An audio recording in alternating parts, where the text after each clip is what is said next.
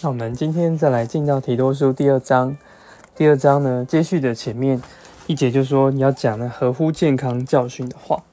哎，其实就是在十三节说的，要一章十三节讲，哎，要责备这些格利里人，使他们在信仰上健康，不要注意这些犹太人的虚构无稽之事，还有这个智慧派转向真理之人的诫命。所以要讲那合乎健康教训的话，其实就是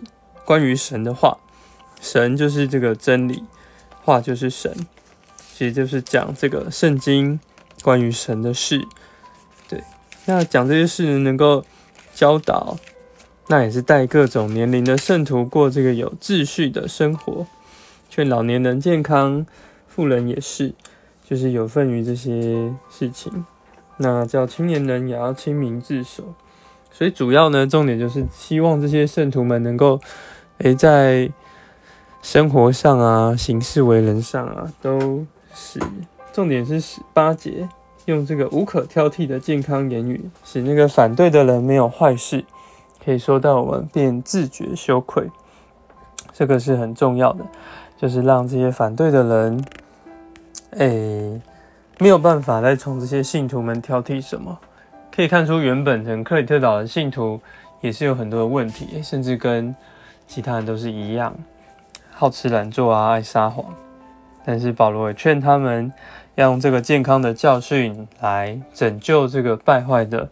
情形。然后九节呢，开始要劝这个奴仆要服从自己的主人。我们看见保罗在他所建立的教会中，应该带了很多的奴仆成为弟兄。但这些奴仆，诶，他们在教会中是呃，因着彼此相爱，可能他们是没有这么的。规矩严格的有这个奴仆与主人的分别，但是保罗实在是劝奴仆也要服从自己的主人，不可以顶撞他们，甚至有人是偷拿东西的，所以要显为优良可信，叫这个主耶稣能够得着光荣。为要弃绝这些，主耶稣就是叫我们弃绝这些不敬钱还有属世的情欲，使我们能够。